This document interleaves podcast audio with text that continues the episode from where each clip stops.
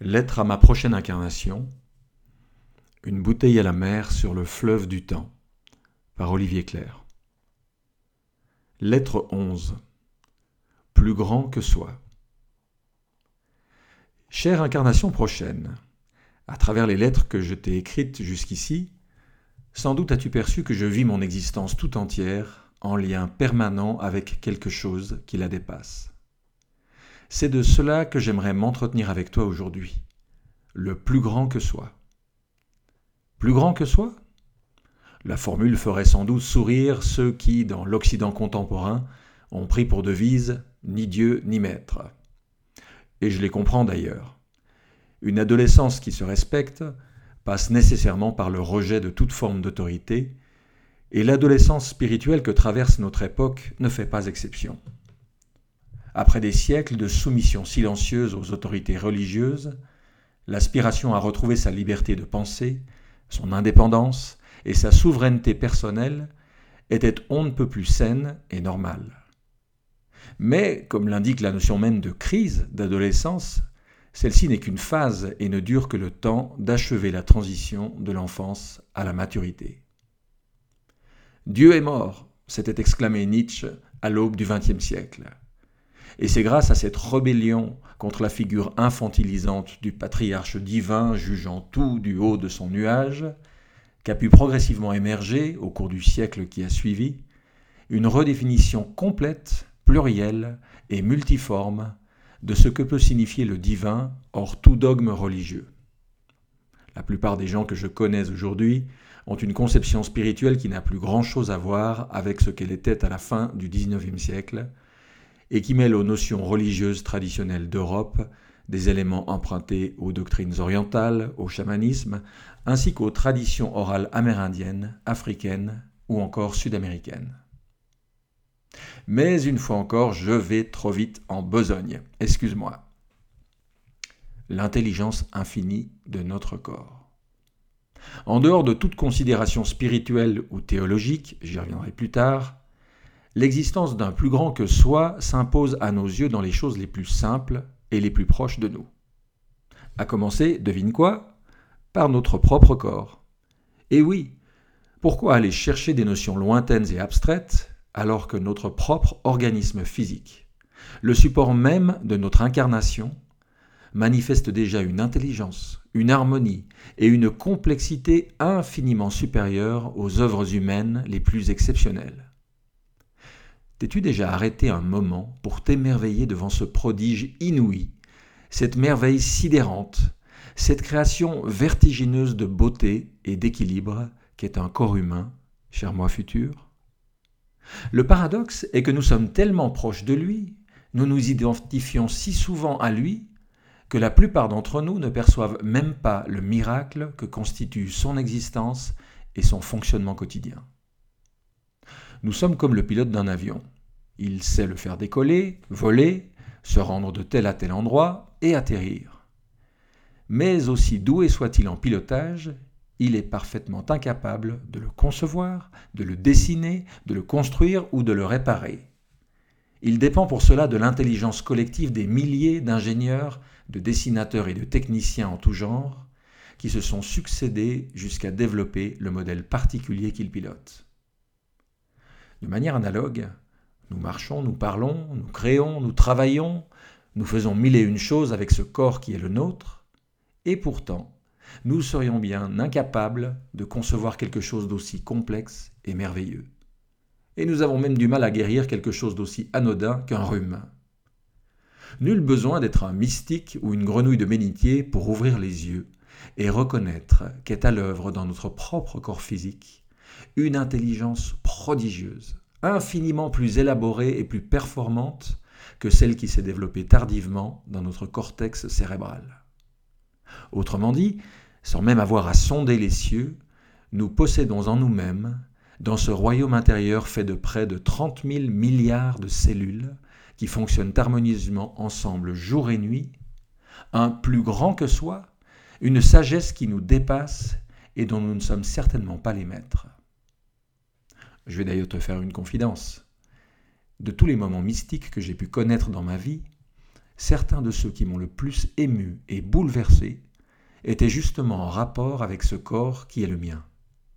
J'en ai pleuré d'émotion de percevoir soudain, non pas intellectuellement, mais avec mes tripes, dans mon cœur et ma chair, toute la vie, l'amour et l'intelligence qui président au bon fonctionnement de mes cellules, malgré ce que j'ai pu leur faire subir, avec ce que le mode de vie actuel peut comporter de malbouffe, de polluants, de sédentarité excessive, et j'en passe.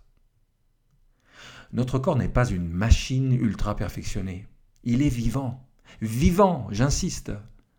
On devrait s'en occuper avec autant d'attention et de soin qu'un cavalier s'occupe du cheval qu'il monte. Il le nourrit, il le pense, il le soigne au besoin avec toute son affection. Tu sais quoi? On peut même parler à son corps, s'adresser à ses cellules. Parfois, avant de m'endormir, je pose la main droite sur mon plexus solaire et je communique avec elles. Je les remercie pour la santé dont je jouis, pour leur patience face à mes écarts de conduite et mes incohérences. Je leur envoie tout mon amour et ma gratitude, et j'inonde de lumière par la pensée mes organes, mes muscles, mes tissus et mes divers systèmes. Plus encore, je m'efforce de me relier à ce plus grand que soi, à cette intelligence qui est à l'œuvre dans mon corps, de l'étudier, de m'en inspirer dans ma vie. Savoir qu'il y a en moi une sagesse qui me dépasse me rend humble. Cela fait de moi un éternel étudiant, toujours prêt à en apprendre davantage, à grandir. Il est impossible de se prendre la grosse tête quand on sait que cette tête-là n'est rien, justement, sans le corps qui la soutient à chaque instant. Si je tiens à te parler dans cette lettre du plus grand que soi sous diverses formes, c'est parce qu'il y va de l'équilibre de l'être humain d'avoir conscience de ce qui le dépasse, de savoir comment s'y relier et de pouvoir s'instruire auprès de ces maîtres-là. Il y va de notre capacité à vivre harmonieusement les uns avec les autres, ainsi qu'avec toute la nature et le vivant. La majeure partie des problèmes auxquels nous sommes confrontés aujourd'hui provient de cette crise d'adolescence spirituelle que j'évoquais plus haut, qui nous a collectivement conduits à nous couper à la fois de notre propre corps, de la nature, du vivant sous toutes ses formes, et bien entendu de toute dimension subtile. Nous fonctionnons en circuit fermé, avec notre seule intelligence humaine, à la fois remarquable par tant de côtés, il est vrai, mais en même temps si limitée par rapport à celle qui nous entoure. Pour utiliser une analogie avec la technologie, c'est comme si nous déconnections nos ordinateurs d'Internet et que nous n'avions plus accès aux données du monde entier, qu'il ne nous restait plus que notre seule mémoire vive, notre petit disque dur et les modestes capacités de calcul d'un ordinateur personnel. On trouverait ça ridicule, n'est-ce pas, de se priver de tant de ressources, de connaissances, de puissance de calcul. Eh bien, un être humain qui s'est coupé de toutes les autres intelligences que celle de son propre cerveau ressemble un peu à cela. Il se prive de la sagesse même dont ses capacités de compréhension sont issues, de la source même d'où lui vient son aptitude à réfléchir et à penser. La sagesse inépuisable de la nature. Je t'ai parlé du corps humain pour commencer parce que rien ne nous est plus proche. Le second, plus grand que soi, que je voudrais évoquer ensuite, c'est la nature, c'est notre belle planète. On peut la comparer à un gigantesque organisme vivant, comme l'a fait le chercheur britannique James Lovelock avec son hypothèse Gaïa, qui fait revivre sous forme scientifique ce que savaient déjà les anciens lorsqu'ils parlaient de la terre-mère, de Déméter ou de la Pachamama. La Terre est un être vivant. Prends simplement l'eau de mer, par exemple. Sa composition est d'une incroyable constance malgré tout ce qui se déverse chaque jour dedans, pluie, polluants, alluvions, etc. Une constance qui ne doit rien au hasard, mais s'explique par le fait que la faune et la flore marine œuvrent en bonne intelligence à préserver ce milieu qui leur est vital. Pareil pour notre atmosphère, elle aussi sujette à une multitude d'influences et de polluants aériens. Elle reste pourtant suffisamment stable dans sa composition pour assurer notre vie à tous, car son équilibre est maintenu à chaque instant par l'ensemble de la flore terrestre. Quoi de plus banal apparemment que l'air? On le respire continuellement sans même y penser.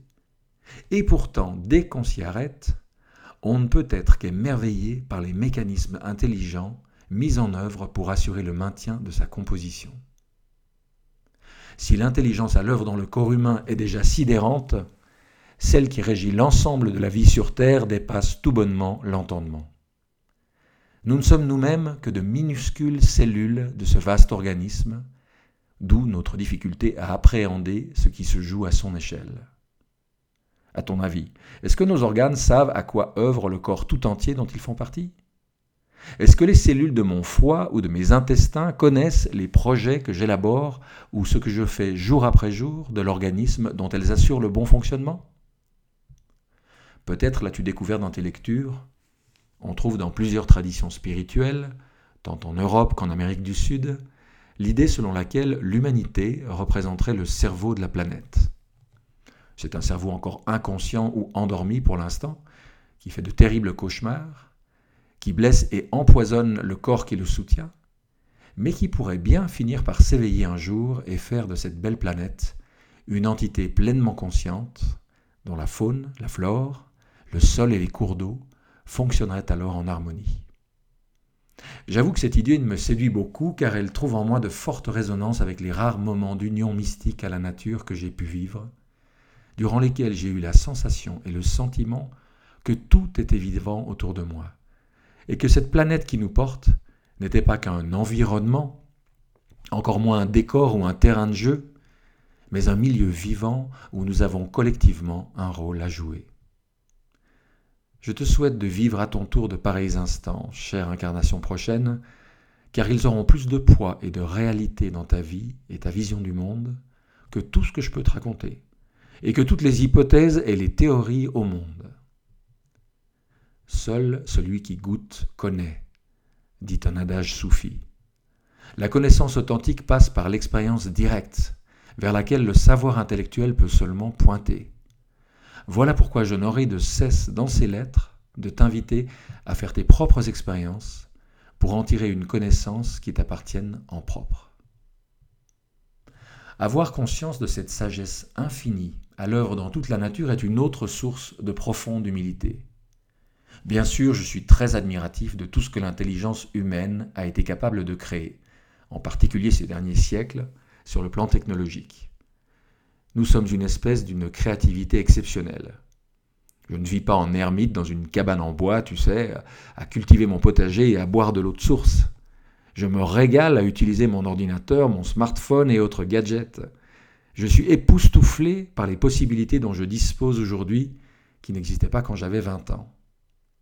Mais je n'oublie jamais l'étymologie du mot intelligence, qui vient du latin inter ligere et signifie relier les choses entre elles. La véritable intelligence n'est pas celle qui analyse, découpe, divise et sépare, sans considération pour le tout, mais plutôt celle qui discerne les liens subtils qui se tissent entre toutes choses et qui assure la profonde unité du vivant. Contrairement à l'intellectualisme, la véritable intelligence ne se développe pas au détriment du tout dont elle dépend. Nous autres humains, nous sommes indubitablement futés, astucieux, malins, et même géniaux par moments. Mais nous avons encore à apprendre la véritable sagesse qui est à l'œuvre autour de nous et qui a permis à la vie de se perpétuer depuis des centaines de millions d'années, sous des formes innombrables et dans une interdépendance fascinante, alors que notre jeune science risque de tout détruire en quelques décennies seulement. Je suis profondément convaincu, cher moi futur, que notre avenir dépend de la capacité à reconnaître ce plus grand que soi, à l'œuvre en nous, dans la nature et dans tout le vivant, et à nous y relier à apprendre de lui et à échanger avec lui. L'intelligence n'est pas une prérogative humaine, elle est omniprésente. Celle qui se manifeste à travers nous n'est pas différente de celle qu'on observe partout autour de nous, pour peu qu'on ouvre les yeux. De la même façon que mon Mac devient infiniment plus puissant, plus rapide et plus savant sitôt que je le connecte à l'intelligence collective du web, nous devenons nous aussi plus sages mais aussi plus aimant et plus performant à mesure que nous apprenons à nous relier à la sagesse collective qui nous entoure et à la laisser se déverser en nous. Lorsque le savoir humain se sera raccordé à cette sagesse-là, nous pourrons alors pousser encore beaucoup plus loin les possibilités déjà manifestes dans la création, sans plus provoquer de catastrophe. Avez-vous progressé dans ce sens à ton époque? Je brûle de le savoir. Car je vis, moi, à une époque où l'avenir semble tellement incertain, où à la fois tant de menaces pèsent sur notre futur commun, et tant de formidables prises de conscience s'opèrent chez mes contemporains, tant d'initiatives nouvelles voient le jour. Qu'est-ce qui va l'emporter au final? Moi, je n'en sais rien. Mais toi, peut-être? D'une certaine manière, t'écrire ces lettres est ma façon de miser sur le meilleur en nous, sur notre capacité à dépasser notre aveuglement et notre folie passagère pour enfin atteindre l'âge de raison, notre maturité collective, le réveil du géant endormi dans ses cauchemars. Spiritualité et technologie, intérieure et extérieure. La formidable évolution technologique de ces dernières décennies nous a, je pense, appris quelque chose dont nous n'avons pas encore tiré toutes les conclusions utiles concernant notre propre existence, notre propre rapport à l'incarnation et à la vie. Si ce que je vais te suggérer là est devenu une évidence au moment où tu me liras, cher moi futur, je te prie d'avance de m'en excuser. Nos radios, nos télévisions, nos smartphones, nos ordinateurs, nos GPS et autres appareils connectés reçoivent et émettent des ondes inaudibles, invisibles et intangible. Les vidéos que je regarde ne sont pas dans mon téléphone. Celui-ci ne fait que les capter et me les rendre visibles et audibles. La musique qui sort de mon iPod n'est pas plus dans sa carte mémoire, elle provient d'un serveur musical qui contient des millions de titres. L'émission que je regarde à la TV n'est pas davantage dans mon poste. Celui-ci capte des dizaines de chaînes qu'il ne fait que retransmettre. Et si l'être humain voire tout le vivant, fonctionnait en réalité de la même façon depuis toujours? Et si notre technologie ne faisait en réalité qu'imiter, imparfaitement, ce que la vie sait faire de toute éternité? Et si le corps humain était avant tout un capteur, un récepteur dont l'émetteur serait lui aussi invisible, inaudible et intangible quand la plupart des enseignements spirituels nous enjoignent de ne pas nous identifier à notre ego, à notre petit moi physique, mais à faire un avec notre soi divin, avec l'esprit qui nous habite, c'est comme s'il nous disait Vous n'êtes pas le poste de TV, vous êtes l'émission qui s'exprime à travers lui. Vous n'êtes pas seulement le récepteur, vous êtes l'émetteur. Vous êtes tellement plus que ce que vous imaginez être. Sous sa forme la plus essentielle, le plus grand que soit, dont je te parle dans cette lettre, cher moi futur, est cette dimension première subtile qui demeure inaccessible à nos cinq sens, tout comme les ondes dont est saturé l'environnement. C'est elle, l'énergie spirituelle propre à chacun, qui se manifeste à travers cette myriade de récepteurs que nous sommes et que sont tous les êtres vivants. C'est d'elle que nous parlent toutes les traditions religieuses et spirituelles de la planète, sous des formes différentes, mais qui tendent toutes dans la même direction. Qu'une part de l'Occident ait pu rejeter le spirituel à partir des Lumières, sous prétexte qu'il était intangible et invisible, cela se comprend tout à fait. Mais aujourd'hui, où chacun d'entre nous, indirectement, manipule à chaque instant des ondes imperceptibles par nos cinq sens, il me semble urgent de faire une mise à jour de notre compréhension de la spiritualité pour la mettre en phase avec nos connaissances technologiques les plus poussées. Est-ce que ce que je te dis là te semble bizarre? Ou est-ce qu'au contraire tout cela te semble parfaitement évident parce que ton époque a depuis longtemps laissé derrière elle le matérialisme forcené de la mienne qui, en dépit de nos progrès technologiques, continue de ne voir dans les êtres vivants que des machines biologiques, sans percevoir l'esprit qui les anime et leur confère la capacité de bouger, d'aimer et de penser. Aujourd'hui, tout le monde sait que l'air autour de nous est saturé d'ondes électromagnétiques. Radio, TV, Wi-Fi, Bluetooth et j'en passe. même si aucun de nos sens ne les détecte sans l'aide d'appareils ad hoc.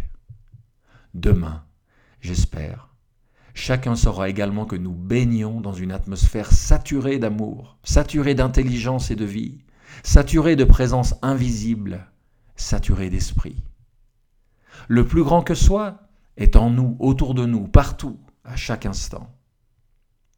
En lui nous vivons, nous nous mouvons et avons notre existence, dit Saint Paul dans les actes des apôtres. Notre vie vient de lui, notre capacité d'aimer et de penser aussi. Nous sommes en lui et lui en nous. Je te citais le fameux Dieu est mort de Nietzsche en début de lettre. Si l'on devait en inventer un nouveau pour lui succéder, un Dieu point 1 en quelque sorte, loin de toute personnification ou anthropomorphisme, ce serait pour moi cet océan invisible d'amour, de sagesse et de vie, dans lequel nous baignons à chaque instant, en regard duquel nous ne sommes que d'infimes gouttes d'eau. Mais le terme Dieu est tellement chargé, tellement connoté, que je préfère encore parler de plus grand que soi, sans y mettre de forme précise, puisque justement il n'en a aucune, mais qu'il les habite toutes. L'avantage, vois-tu, c'est qu'on n'a pas besoin de croire au plus grand que soi. La croyance n'intervient que là où le savoir, le ressenti ou l'expérience directe font défaut. Or, le plus grand que soit, je peux le voir, le sentir, l'observer et l'étudier en moi, autour de moi, partout. Et plus j'approfondis cette étude et cette observation, plus mes perceptions s'affinent, plus ma conscience s'ouvre, et plus l'évidence s'impose à moi avec force. Il n'est qu'une seule façon de connaître en plénitude ce plus grand que soi. C'est de faire un avec lui, comme le proposent de nombreuses voies spirituelles. Mon Père et moi sommes un, disait par exemple Jésus, montrant la voie de cette unité dans la tradition chrétienne. Bon, sincèrement, j'en suis encore loin de cette unité-là, même si j'y aspire. Dans l'intervalle, je m'efforce de vivre chaque jour avec une conscience accrue de ce qui à la fois me dépasse, me fonde et m'habite. Cette conscience-là, aussi imparfaite soit-elle, modifie déjà le rapport à soi, aux autres, à la nature, à la vie et au cosmos tout entier.